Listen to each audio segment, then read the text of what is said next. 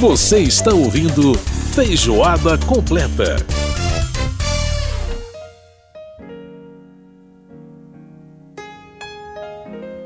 Ao som do piano de Stevie Wonder, o Feijoada Completa está de volta.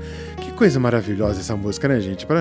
É um símbolo do amor, da beleza que as canções de amor podem trazer, né? Stevie Wonder, essa música de 1980 chamada Ribbon in the Sky. É uma fita no céu, né? Um laço, um sinal no céu pelo nosso amor. Uma canção que tem uma letra maravilhosa e um instrumental, enfim, não tem nem o que dizer, né? Stevie Wonder. Essa música tá no, no álbum que se chama in, uh, Original Musicarium. É um álbum de 1980 que traz algumas canções, alguma uma coletânea do Stevie Wonder e traz como algumas canções bônus, né? That Girl e essa aí, Ribbon in the Sky, é uma delas também, faixa bônus, portanto inédita no lançamento desse álbum coletânea Original Music Award de 1980. Um pouquinho da Ribbon in the Sky para você aí, Well,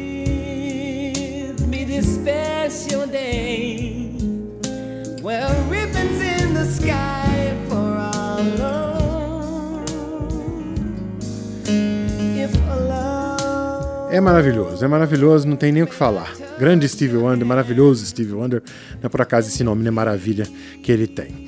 Uh, lembrando que você pode participar do Feijoada Completa mandando para a gente seu e-mail através do rádio arroba câmara.leg.br e também através do nosso WhatsApp 61 999 789080.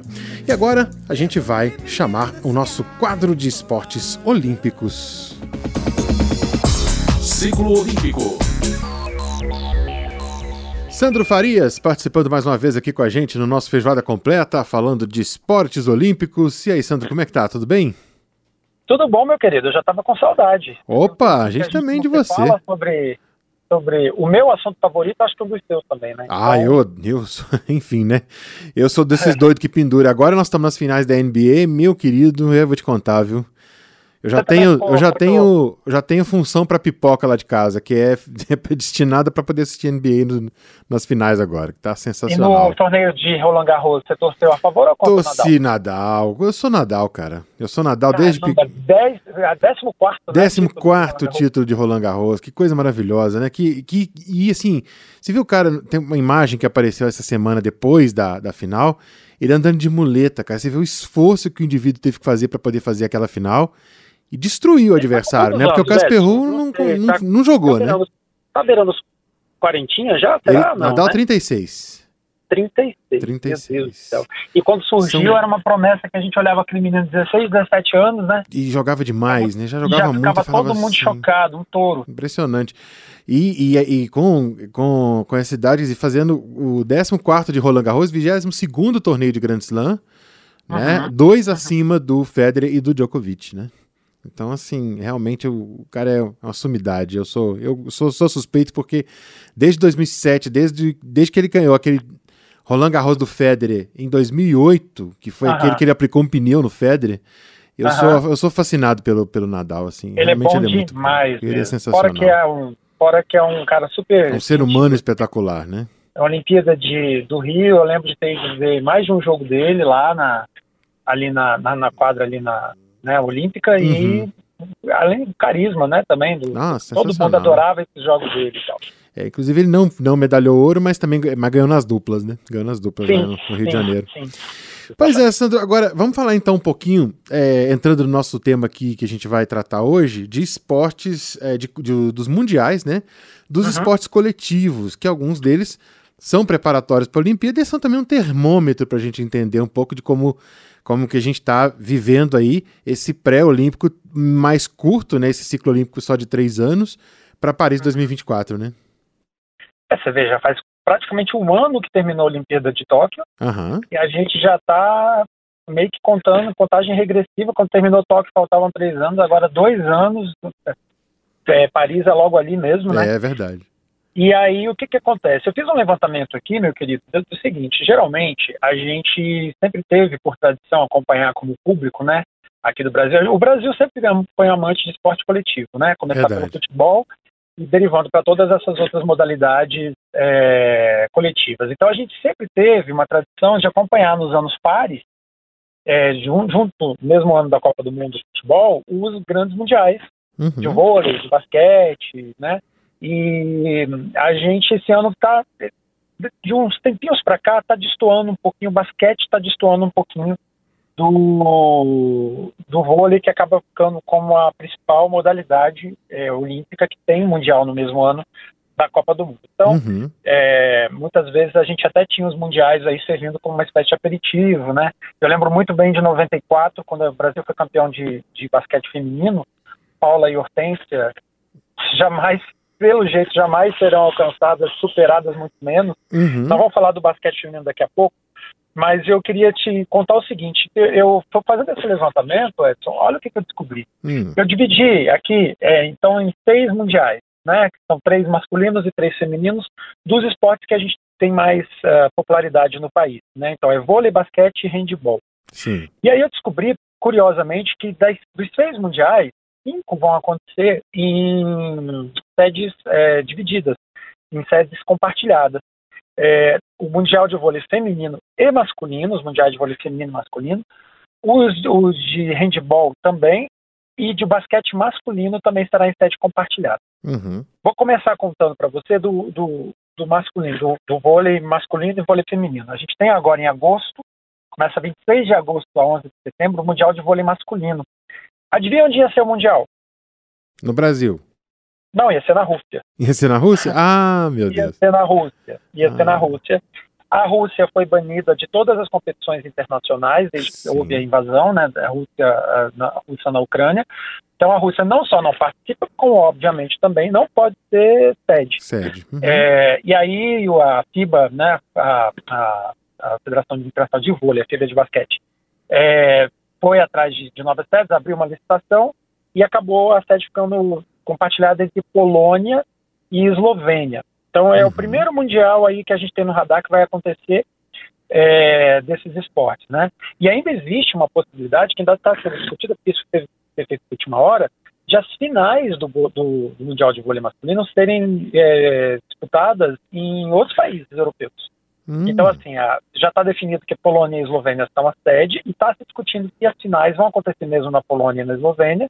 Isso também vai depender, porque a Polônia também é um país que está ali fazendo é, fronteira, né, com, com a Ucrânia. É, uhum. com a Ucrânia. Sim. E aí pode ser que as finais sejam para vão para algum outro país. A Polônia, aliás, é a atual campeã e o último mundial foi realizado na Polônia. Sim. sim. Então, talvez até para não repetir e tal. E aí eu te perguntei uma curiosidade de que, né, onde seria o mundial? E aí uma ironia do destino. A Rússia sendo banida do, do mundial, adivinha qual país que herdou a vaga? Não, não tenho ideia. Ucrânia. Foi justamente a Ucrânia? Olha só. Justamente a Ucrânia estava, era o país seguinte na, na, no ranking, no, uhum. no ranqueamento, e aí a Ucrânia herdou, a gente não sabe ainda como é que vai ser a participação da seleção de vôlei ucraniana, obviamente, mas é possível que seja inclusive uma das atrações do Mundial você ter ali a Ucrânia participando do, do Mundial é, masculino de vôlei, tá? Interessante, gente. É, o Brasil está num grupo relativamente fácil, não diria fácil, mas é, tranquilo para se classificar. É, vai jogar contra Japão, uhum. o Brasil costuma sempre ter bons resultados, Catar, e Cuba. No caso do vôlei masculino, são, são seis é, grupos de quatro equipes. Uhum, então, aí depois equipes, vem, a, então. vem, a, fase de, de quartas, de, de, oitavas de final e tal, quartas de final. É, então, bastante curioso, né, essa questão do vôlei masculino. O uhum. vôlei feminino, ele já vem na sequência, o, vôlei, o Mundial de Vôlei Masculino termina dia 11 de setembro, aí começa no dia 23 de setembro, o Mundial de Vôlei Feminino, vai até 15 de outubro, também é um Mundial longo. E aí essa sede vai ser compartilhada entre Polônia, novamente, a Polônia, isso já estava definido antes né, da guerra, e Holanda. Uhum. Pela primeira vez na história, no caso do feminino, vai ser um Mundial de duas sedes. E aí, eu vou te dizer que o grupo do Brasil, eu acho que eu nunca vi o Brasil num grupo tão fácil, uhum. num Mundial, assim, né, mundial da categoria. O Brasil vai pegar a República Tcheca, que não tem grandes tradições no, no vôlei feminino. Depois a gente vem com dois vizinhos aqui, que também não costumam ganhar do Brasil em, em competições oficiais, Argentina e Colômbia. Uhum. Aí vem o Japão, que também o Brasil costuma ir muito bem. E, por último, o último jogo da primeira rodada, a China. Sim. Que eu acho que deve ser Um pouquinho mais difícil, né? É, é, exato. Devem definir o primeiro lugar no grupo. Mas eu acho que o Brasil já passa para a segunda fase aí com muita tranquilidade. Uhum. Aí, você quer que eu fale mais do vôlei? Vamos falar do basquete. Porque o basquete tem umas tem umas, umas idiosincrasias. É, só uma questão, né? O vôlei feminino do Brasil que, e, infelizmente, né, tem virado freguês das americanas, né? A gente perdeu a final é, a gente é, perdeu a final é. olímpica e agora, recentemente, na Liga das Nações, perdemos de novo para os Estados Unidos por 3 sets a 0, né? Uma vitória muito contundente das americanas, né? O Brasil, ah. a seleção feminina de vôlei do Brasil sempre gosta de ter uma. Já reparou que sempre gosta de ter uma pedra no sapato? Assim, um, é verdade. Um, um, tabu? Quando não é a Rússia, era né? Cuba, agora Era Cuba. Exato. Nos anos 90 era Cuba, seleção genial, maravilhosa de Mireia Luiza, a melhor seleção de todos os tempos, na minha opinião. É, depois a gente ficou muito refém da Rússia. Ah, quem não se lembra, né, daquela a seleção do Carpol, né, do grande Carpol. Exatamente. Que falava aí, feito pobre na chuva. Brasil e Rússia, a Rússia tirou o Brasil na semifinal de 2004, o Brasil foi lá e tirou a Rússia em 2012 para ganhar o ouro. As duas seleções vindo em desfavoritismo e conseguiram ganhar. E aí depois a gente virou refém dos americanos. É, exatamente. Tendo, tendo aí a China também, né? Que até hoje eu não engoli aquela derrota. Aquela ideia do Rio de Janeiro, né? Ah, Realmente. É, aquilo é, ali. É verdade, foi difícil. Foi uma das mais dolorosas, eu diria. Mas, Mas então vamos para o basquete, então. Vamos para basquete. Basquete, o que, que acontece? É, o, a FIBA, agora sim, da, da, Federação Internacional de Basquete, ela resolveu transformar a, a, o Mundial Masculino de Basquete em Copa do Mundo Uhum. É uma questão de nomenclatura, né, também para fazer marketing, mas também porque ela é classificatória para a Olimpíada, né? Então, por isso, ela sempre acontece um ano antes da Olimpíada, né? Na, ali perto de um ano antes da, da realização olímpica. Por isso, ela passou para os anos ímpares. Uhum. Então, agora ela acontece em 2023, e aí serão três sedes Mundial masculino. Teremos Indonésia, Japão e Filipinas. Vai acontecer ali na Ásia, né? Uhum. E aí são 32 seleções. Até ele, é, esse nome de Copa do Mundo foi também que segue mais ou menos o mesmo o mesmo modelo da Copa do Mundo. Você tem a primeira fase, e aí depois vem as oitavas de final com mata-mata, quartas de final, semi e final. E é classificatório para a Olimpíada, né? Uhum. É, o Brasil provavelmente deve estar classificado, né? ainda tá nessa, ainda vai ter definição continental. Sim. Mas aí eu trago isso, então assim, é, a ideia foi mesmo da FIBA rivalizar um pouco com a NBA e fazer crescer o tamanho do Mundial Masculino de Basquete. Sim. É, há vantagens nisso, há desvantagens, eu acho que é, pode ser bom, né, você ter um formato assim maior, conglomerando mais países é, para que se possa chamar a Copa do Mundo mesmo. Mas aí eu tenho uma crítica muito severa à FIBA, o Edson, porque o Mundial de Basquete Feminino está sendo esvaziado de uma maneira triste. Uhum. Você tem uma noção? O Mundial de Basquete Feminino, a gente sempre acompanhou aí, é, eu, por exemplo, sempre acompanhei com muito fervor, porque eu sou fã inveterado da, da Hortência e principalmente da Paula, que eu considero a melhor, melhor jogadora de basquete que eu já vi atuar uhum. no mundo, tá? Sim. Não tô falando de Brasil, não. Tô falando sim, do sim. mundo, a genialidade da Paula é assim. É nunca mais vi. É, realmente. Nunca mais vi. É, dupla perfeita, que foi campeã mundial em 1994. E aí, olha que ironia ruim para nós. Nessa, agora, o Mundial de Basquete Feminino vai acontecer só com 12 seleções. Olha só. Então, olha que é muito distoante. Você É, ter é 32 esvazi- seleções No masculino e mundial e 12 no feminino, é e realmente. 12 no feminino. É a mesma peneira que é feita para a Olimpíada. Uhum. E eu já acho pouco na Olimpíada. A gente sempre tem essa dificuldade de você ter pouco país, pouca representatividade no- no- nos Jogos Olímpicos, na competição mais importante do mundo, né? Uhum. É, e a, a Mundial de Basquete Feminino vai acontecer esse ano, 2022, de 28 de setembro a 1 de outubro. Olha como é uma competição mais curta que as outras. Curta, as outras nove geralmente dias, pegam 10 No dias. mínimo 15 dias. Aqui são 10 dias. Uhum. E detalhe, o Brasil não está classificado, o Brasil está fora do Mundial pela segunda vez consecutiva.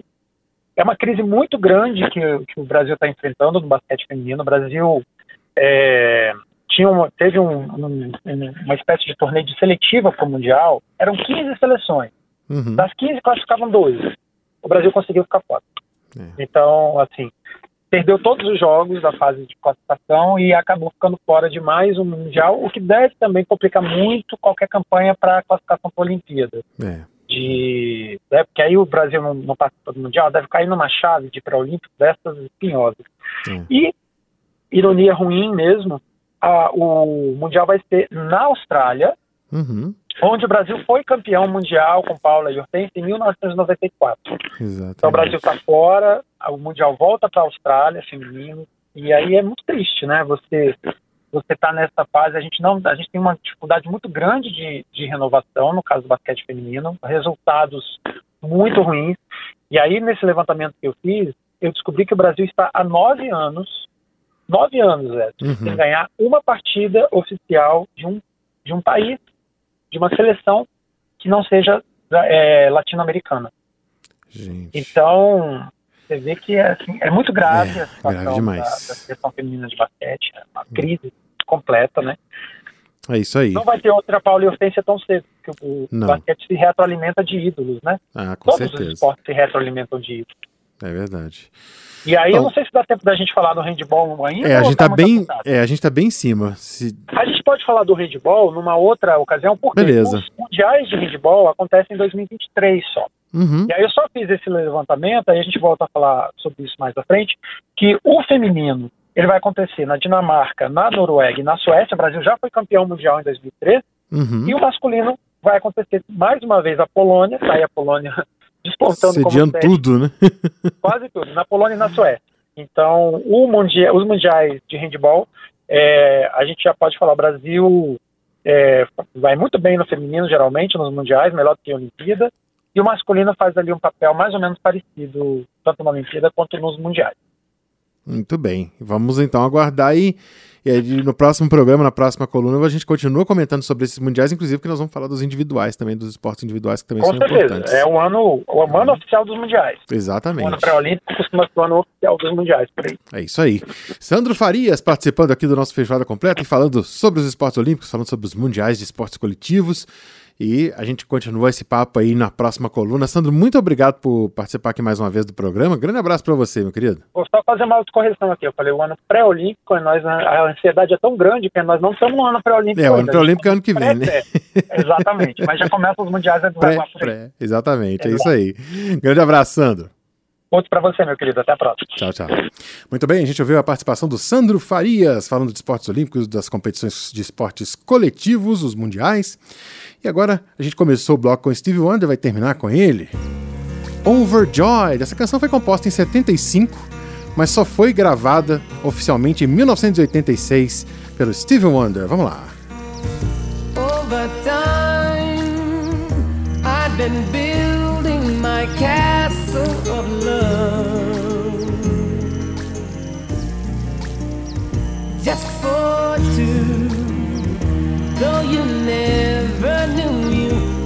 my reason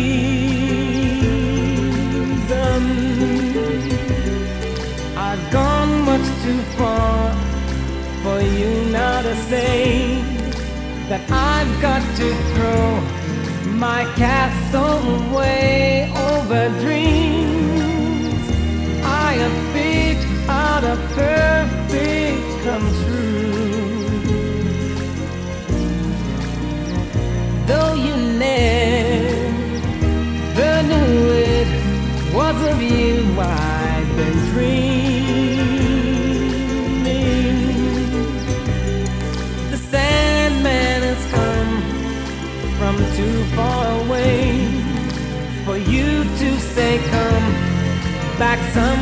Other day. And though you don't believe that they do,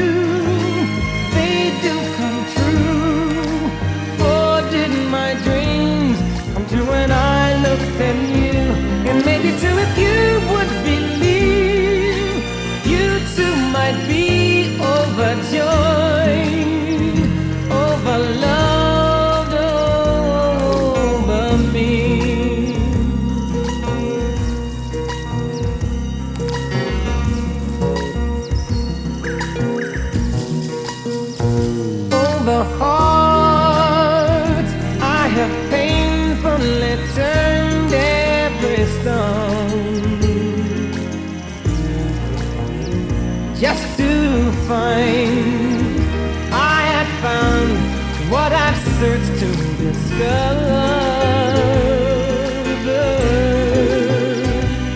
I've come much too far for me now to find find the love that I sought can never be mine. And though you don't believe that they do, they do come true. For did my dreams come true when I looked at you? And maybe too if you would believe, you too might be overjoyed over love,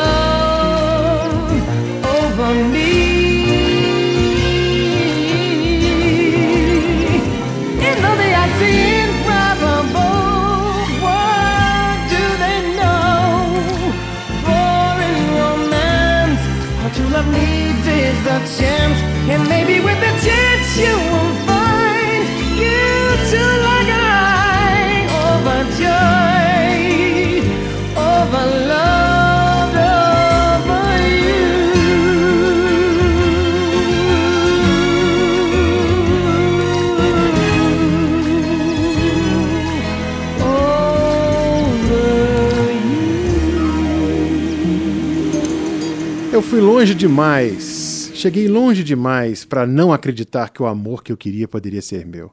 É uma das partes dessa canção lindíssima chamada Overjoyed, do Stevie Wonder, que tem como parte de sua percussão um toque na água. Se você perceber, é, é, é utilizado aí um pouquinho de água para poder fazer um efeito de percussão dentro da música. A coisa mais linda, né? O Stevie Wonder entende demais de arranjos, grandes arranjos. Vamos para o intervalo aqui no Feijoada Completa e a gente volta já já. Feijoada completa.